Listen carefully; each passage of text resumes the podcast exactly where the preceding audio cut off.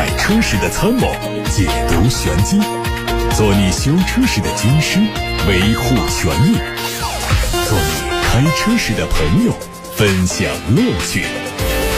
调频九二七，傍晚六点半，董涛说车，只和车友在一起。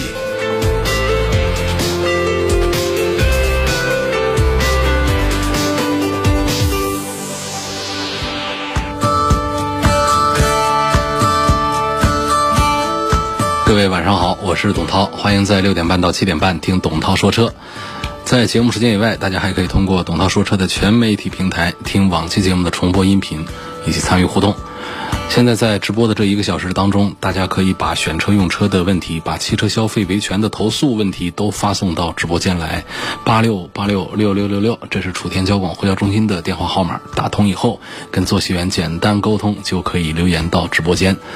还有董涛说车的微信公众号也是可以留言提出选车用车的问题，包括汽车消费维权的图文都可以发送。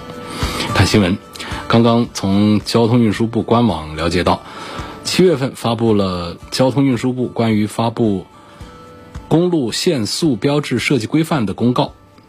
将进一步规范全国的限速标志设计，从二零二零年的十一月一号起实行。大量不合格的限速标志将会被拆除。另外，根据关于规范查处机动车违反限速规定交通违法行为的指导意见，有几种轻微的交通违法行为没有造成后果的，由公安交通管理部门予以警告，不再扣分罚款。它们包括。限速低于每小时六十公里的公路上，超过规定车速百分之五十以下的；驾驶中型以上客货车、校车、危化品运输车在高速公路、城市快速路以外的道路上，超过规定车速百分之十以下的；驾驶中型以上客货车、校车、危化品运输车以外的机动车，超过规定车速百分之十以下的；驾驶机动车在高速公路上行驶。低于规定车速百分之二十以下的。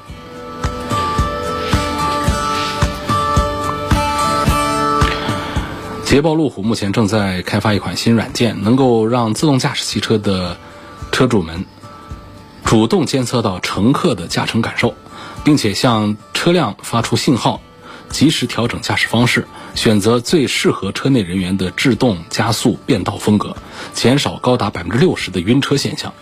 这款软件已经积累了来自捷豹路虎车队两万多英里的虚拟和实际模拟测试数据。随着自动驾驶技术的发展，这款软件有可能用到捷豹路虎未来的量产车上，并且批量交付。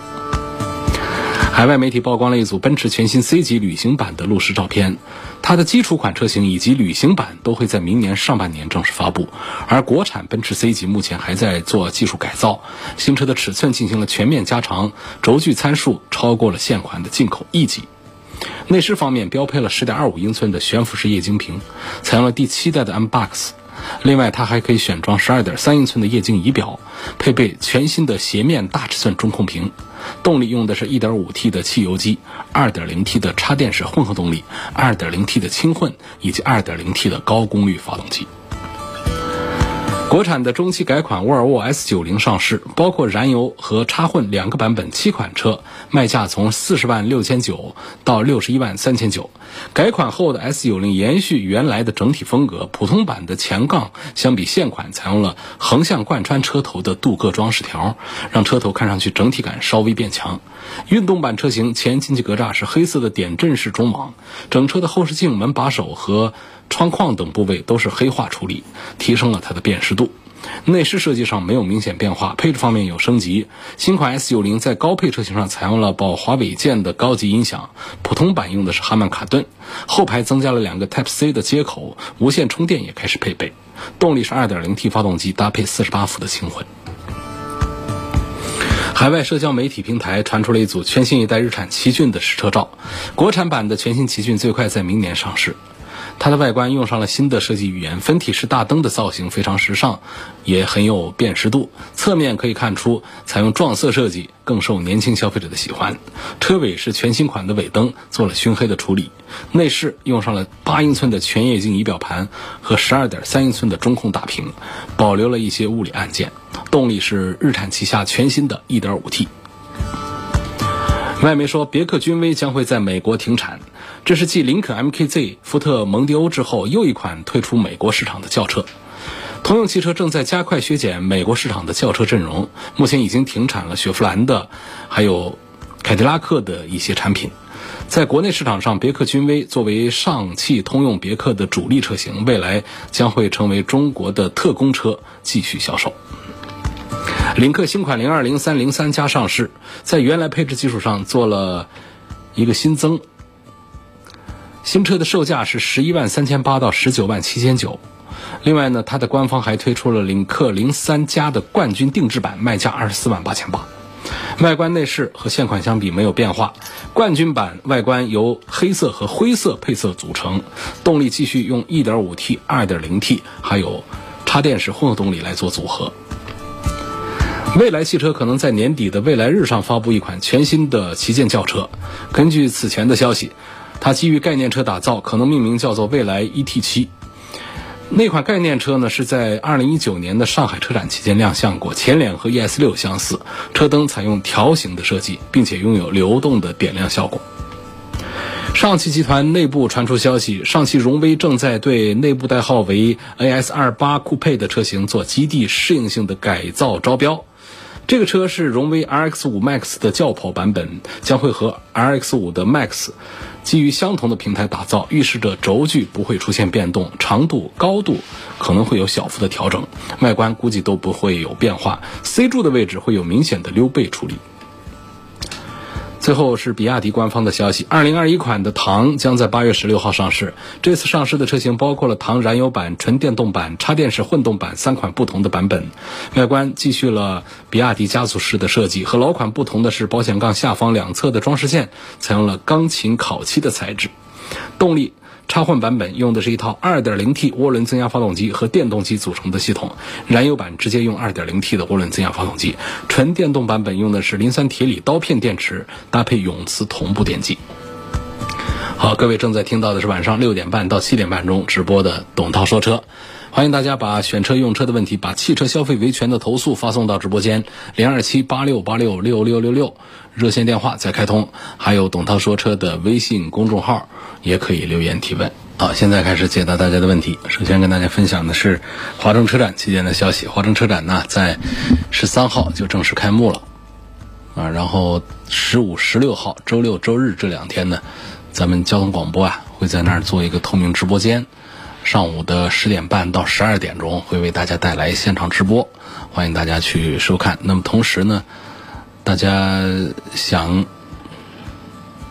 免费获得车展门票的朋友啊，也是可以通过咱们八六八六六六六六楚天交广呼叫中心的热线电话留下你的联络方式，我们通过这个电子门票的形式啊，把这个门票提供给大家。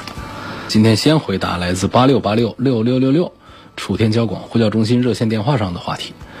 有位徐先生问到了荣放的 RAV4 和威兰达。问应该怎么推荐他们和买它的什么版本？这两个车没有实质区别，因为是姐妹车，就像 CRV 和皓影一样，很难说性价比谁比谁强。呃，算是同父异母的兄弟吧。然后这两个车呢也都很推荐，毕竟这个 TNGA 这个理念也是确实还不错啊，让很多人洗脑。呃，车子的安全性各方面，实际上这次呢是 TNGA 架构带给大家的亮点部分。因为过去我们说到一个车的安全性，很难说啊，这丰田的安全性多好，尤其是经济型的车。但是 TNGA 架构呢，是可以给大家带来从十几万的车开始就能看到它的很不错的安全表现的，啊，安全和驾驶性都还不错。所以这两个车，威兰达和荣放都是值得推荐的。那么至于说买配置的话呢，我觉得呃，可能还是低配的，就是买便宜点的低配的 RAV4 呢。要比威兰达要要值得一些，因为它可能就是面子上呢，这个低配的荣放，哎，现在这个丰田呢也挺讨厌的，一会儿叫 RAV4，一会儿叫荣放。现在好了，把 RAV4 和荣放放到一块儿来，你要说这个车，你得完整的表述它叫丰田的 RAV4 荣放，就很头疼，以至于我说话的时候呢，我一会儿说 RAV4，一会儿说荣放，实际上我说的是一个车啊，讨厌就讨厌在这儿。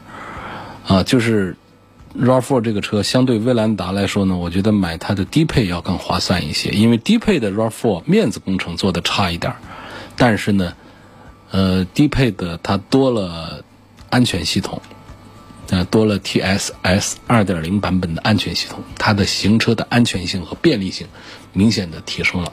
啊，这就像这个凯美瑞换代，还有卡罗拉十二代卡罗拉换代，都是因为全系的安全性一致。这样的一个水平，获得了民间很大的呃支持。那么这个 RAV4 也是继续保持着这个核心安全配置全系一致这么一个很好的榜样。这个威兰达缺少的这个 TSS 2.0的安全系统啊，这也是丰田 TNGA 时代的一个很重要的卖点啊，它到高配上才有，那低配上没有，这就是我们在低配上不推荐汉兰呃威兰达的一个原因。说 TSS 2.0这套系统虽然说比不上特斯拉的那一套高级辅助系统那么的智能高级别，但是它作为丰田的核心科技啊，在安全保障上还是很棒的啊。这东西后市场上至少觉得是很难加装吧，我不知道是不是真的不能加装，所以我还是建议呢，就买原厂带这套系统的车。我推荐的就是这个荣放。贺先生的问题是启辰 D60。这个行车过程当中踩油门的时候啊，CVT 变速箱有顿挫感。问这款车都是这样吗？不是这样，CVT 的这个驾驶当中的优势感受呢，就是平顺。它如果有顿挫感，那就是坏掉了。啊，所以说这个日产的 CVT 变速箱故障率高，就说的是这个事儿。王先生说：“我有一辆 SUV，想再买个轿车，希望说一下小鹏的 P7 和比亚迪的汉。”这两个车放一块做对比，应该买哪一个比较好？我实话说呢，我也认可小鹏的 P7 做的还是挺棒的。但是这两个产品呢，我基于两个原因推荐。第一个就是大厂大势啊，这个比亚迪呢，这个实力还是比小鹏要强很多，而且造车的经验呢要完善很多。所以这是第一个维度。第二个呢，从产品本身上讲。他们的这个续航啊，快充电的时间呢，快速充电的时间呢，我简称就叫快充电、快速充电，而这个时间要越越短越好。一般来说呢，快充充不满的，快充只能充到百分之八十，但是你必须得越短，快充时间越短越好啊。我们在一些用车的情况下，你让我在那儿还得充四个小时，那就给我带来很大的不便了。那么有那么半个多小时能充到个百分之八十的电。这就是快充的性能很不错，这是我们现在考察一个纯电动车很重要的一项指标。另外一项指标就讲它的纯电续航能跑多远。那些过去说一个车跑三百、四百公里好像挺牛了，现在三百、四百不及格。现在你没个五百公里以上，你都不好意思出来说我是纯电动。那现在这样的这个像在一线上拼杀的比较厉害的产品，通常都上六百，按照六百左右来说话。你说到这个小鹏汽车的 P 七。它的超长续航版本就有将近七百公里。那么汉呢，比亚迪汉呢，它的这个超长续航版本呢也是超过六百公里。实际我觉得啊，有个五六百公里的标称啊，其实应该说不是太长的长途都是能够跑了。我们把这个缩水算上，把冬天的天气冷的时候电池的缩水、续航缩水都把它算上的话。我们一般来说跑个两三百公里总是没问题吧，那么在室内用车就更不是个毛病了。所以这个里程的焦虑啊，在这些车上基本上都是已经快被干掉了。但是在这个电动车的这个安全性这个方面，就是电池的安全性这个方面呢，目前还是整个行业在攻关的一个方向。故障率现在是越来越低啊，但是呢，不代表说完全的把这些问题啊全都把它呃都给搞定了。那么从现在这个电池上来讲呢，比亚迪的现在做的这个磷酸铁锂，呃，它的这个安全性要比其他的一些这个锂电呢，呃，安全性要好一些。啊，它比三元锂这样的安全性是要好一些，在焊上是都有，磷酸铁锂也有，三元锂也有。所以从这产品上讲啊，就是说性能上区别不是太大啊。但我讲呢，价格完全一样的情况下，这个比亚迪的汉起码个儿。要大一点儿啊，尺寸也大一号，空间也要大一些。所以，基于两个原因，一个是比亚迪的厂大一些，第二个是车子也大一些，在性能差不多情况下，我们还要看到一个经验上，比亚迪要造车的经验上，网络上要更加的充沛一些，所以我略倾向于推荐比亚迪的汉多过于小鹏的 P7。那潘先生说，我正在听节目，你的节目是关于汽车的专题，我觉得每天可以拿一小段时间出来，跟大家介绍一下汽车文化。因为中国现在是个汽车大国呀，用车的人很多，但是开车的人的素质啊、法律观念呢、对车的了解啊都比较差，所以我觉得对汽车文化的建设是很有必要的。确实，我也认可这个观点。呃，大家提好吧，提问题，提这个方面的关于这个汽车文化方面的话题，我们一起来探讨比较好。因为现在我这节目啊，就是我已经忙不过来，就是完全。批应付就是回答大家的问题，大家的问题呢又都倾向于选车用车、消费维权这个方向，所以呢，这个汽车文化呢我也顾不上跟大家多聊。那么大家感兴趣的话呢，我们实际上呢有一些节目，比方说我有一些重播节目啊，还有像这个有一些假期的节目，我会大板块的跟大家讲这个汽车文化。汽车文化有很多单元。比方说，我曾经是把咱们的常见的汽车品牌这个 logo 的诞生和汽车厂家的发展历程跟大家说了一个遍，几乎把常见品牌全说到了。呃，到现在这这一套音频还存在库里，还还在网上还能找到。但这只是其中的一个单元。但这个汽车文化是一个非常庞杂的，它这个整个系统啊，要比咱们的汽车的产品这个系统还要更加的复杂，更加的庞杂。好，下一个问题，邓先生。邓先生说：“我的车是一五年九月份买的广汽传祺 GA 五增程式电动车，当时享受国家补贴政策，大概十五万入手的。从买那天开始，这车就出现各种的问题，换过差速器、三元催化、充电电机、动力电池、电芯。车的保质期是三年十万公里，所以以上维修费用都在质保范围内。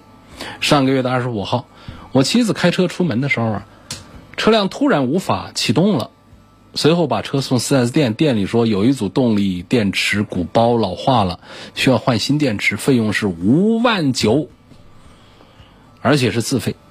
说这款车有两组电池啊，呃，费用呃这么高。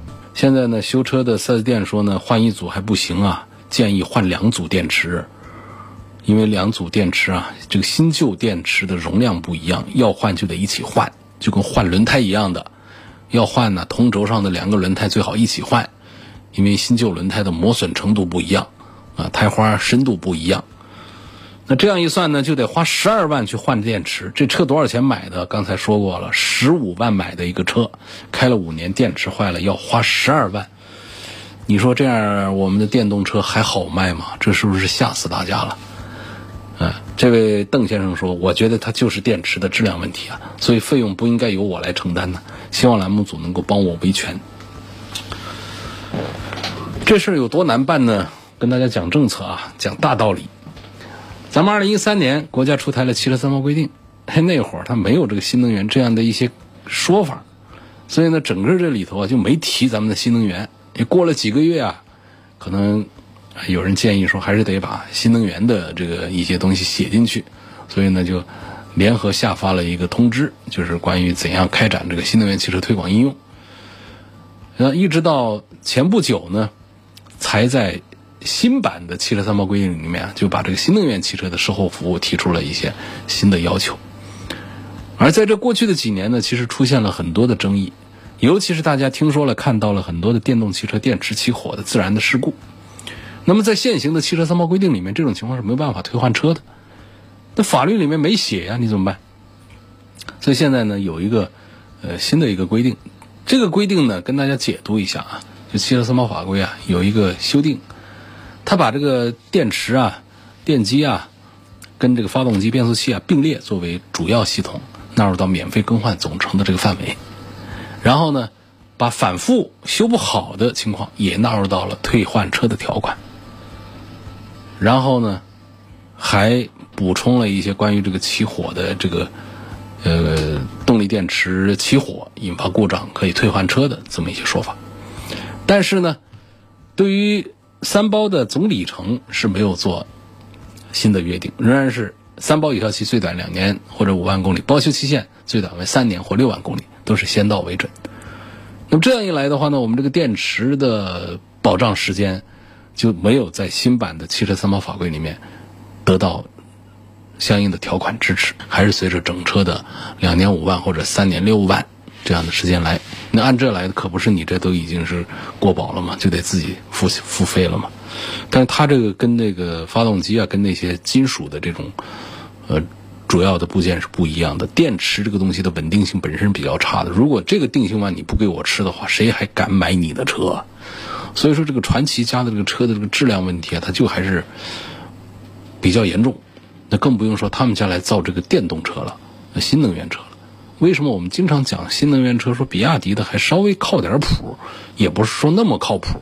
它毕竟呢，人家是做电池起家的，这方面的人才呀。储备经验呢，都还是要更加的丰富一些。那就比亚迪家的车也还是出很多问题啊，那特斯拉也是出很多自燃的这个爆炸的各种事故啊。就电池的稳定性目前还是个问题。所以为什么说这个新的三包规定把新能源车的一些主要部件把它列进来，但是对于它的整车的质保时间，尤其电池这块的质保时间并没有做延长呢？就还是考虑到这个风险还是比较大的，因为稳定性比较差。那么有没有一些厂家做了一些这个规定的这个延长呢？是有的，像比亚迪对电芯部分的问题是终身质保，但是它没有一个具体的一个详细的一个解读。那么这两年呢，有一些地区地方性的法规呢，是对这个整车是做了一些嗯这个标定，像北京，好像北京呢就在一五年出了一个对于动力电池这样的关键零部件有一个八年十二万公里的质保。海南我有个印象，有一个八年十二万公里的一个啊一个制度。我现在能记得的就是北京和海南分别有这样的规定。那其他地方呢，好像都没有出这样的一个具体的也长的一个规定。所以这个邓先生这个事儿的维权呢，就难度非常大。嗯，确实我们也都都特别理解这个心情，很同情他。总之呢，这个事儿我们把它记录下来，也会和邓先生取得联系。我们也要关注这个事儿，侵权不侵权我们不关注，呃，我们要关注。这可能这个这个事儿呢，就是按照现行法规来说呢，邓先生不一定被侵权，但是用我们的常理啊，我们可能说人之常情来说的话，邓先生是不是倒霉了、吃亏了？那从这个角度啊，我们关注一下这位邓先生他的遭遇。这个也是应该的啊，这是邓先生的一个事儿。胡女士，她的车是凯迪拉克。他说呢，我是抗疫勇士，买车的时候四 S 店有针对抗疫勇士买车全免购置税的活动。当时销售人员说购置税后期会退给我，但是后来四 S 店告诉我说要扣两千多块钱的购置税税点，是厂家扣的。我打电话。到厂家咨询，厂家说没这回事儿，没有扣税点的。之后一直到现在，三个月都过去了，没有给我任何的说法。昨天再打厂家电话，厂家说会有领导给我回复，结果到现在也没给我回复。希望节目组帮我维权。那别的事儿我们可能隔两天再排着班去处理。这胡女士抗疫勇士的事儿啊，在疫情期间做出了牺牲。做出了贡献，那么当时推出了这样的购置税免费的一个政策，结果店里言而无信，那这个性质可跟别的那种侵权不一样。我觉得这是一个企业的道德底线丧失了。胡女士这个事儿，我们现在抄写下来，明天第一时间。马上联系店里核实，联系厂家讨个说法，请抗议勇士胡女士不着急，放心，我们一定带着全体车友们、全体听友们，帮胡女士主持公道。刘先生投诉的是广汽本田，他的车是风范，一四年买的，一九年在武汉的一家四 S 店换了一对胎，当时是一个胎的背面坏了，没办法补，就建议换一对就换了一对那么这个事儿呢，就到了上个星期，轮胎没气了，要去补胎，才发现呢，这个轮胎啊。换的不是二零一五年的，换的是二零一三年的，还是什么意思啊？打电话给四 S 店，四 S 店说这是工作人员失误，免费给你再换两个轮胎。这位刘先生就说了：“呃，我是受害者，我被骗了五年，你得给我换四条胎。”呃，店方请示领导之后，结果给出的回复是只能赔偿你一个轮胎。这消费者说：“我联系了三幺五维权，工商也介入了。”但是一直没有解决，这个意思啊，我猜啊，就是在四 S 店付了一对轮胎的钱，结果呢，四 S 店只给你换了一条胎，对吧？就骗你了，你当时没发现。那现在呢，五年，就是一一五年，五年过去了。我觉得好像拿证据还是比较难啊。但是店里现在既然说肯赔你一条胎，那说明店里还是认可了。你把这些证据都把它留好，马上就有记者跟刘先生联系。陈先生投诉：二零一七年我在金桥大道的一家平行进口车的经销商那儿贷款买了一辆宝马叉五。当时门店另外收了我三万二千五的车贷费用和三千元的 GPS 费用，我车是贷款买的，所以店里说必须装 GPS。今年我的贷款已经还完，但在交款单据当中发现了一项费用，叫做保证金，金额是一万四千一。我找到这家平行进三个字的三个字的平行进口车的经销商，因为这个事情没有核实啊，我不能说随便就把别人的三个字的名字给丢出来。那那万一这这是一条假的呢？那对别人品牌有伤害，对吧？说我找到了这家，我这次一不小心就就容易把它念出来啊，就三个字儿，那经常挂在嘴边的，还是知名度还挺高的这家平行进口车的经销商。说我找到了这家店，但他们说这个钱是担保公司收的，现在这个公司已经倒闭了。那么这家经销商说他们也是受害者啊。让自己想办法找这个担保公司，说最多只能送一次价值五千块钱的保养。说我的贷款是通过中国银行办理的，银行说保证金的收取是不合理的。另外，这个车裸车价是七十万，但发票价只有六十七万二。说这以上的所有的费用的收取是否合理？发票金额和实际车价不符是否合理？那肯定是不符啊。说一部分平行进口车，他卖这个平行进口车，他玩的就是税点上的一点猫腻。呃，通过少开发票能够少交点税，这样能够扣点这个利润出来。再就是办贷款的时候，我给你收点车贷的一些费用、GPS 的一些费用，啊，各项东西，再给你送点，再再给你推销一点这个改装的项目，就这么拼凑那么几万块钱，所以这这是肯定这是一个不合理。那么关于这个担保金的一万四千多块钱呢？现在是这样，这项费用啊，我们是有相关规定的。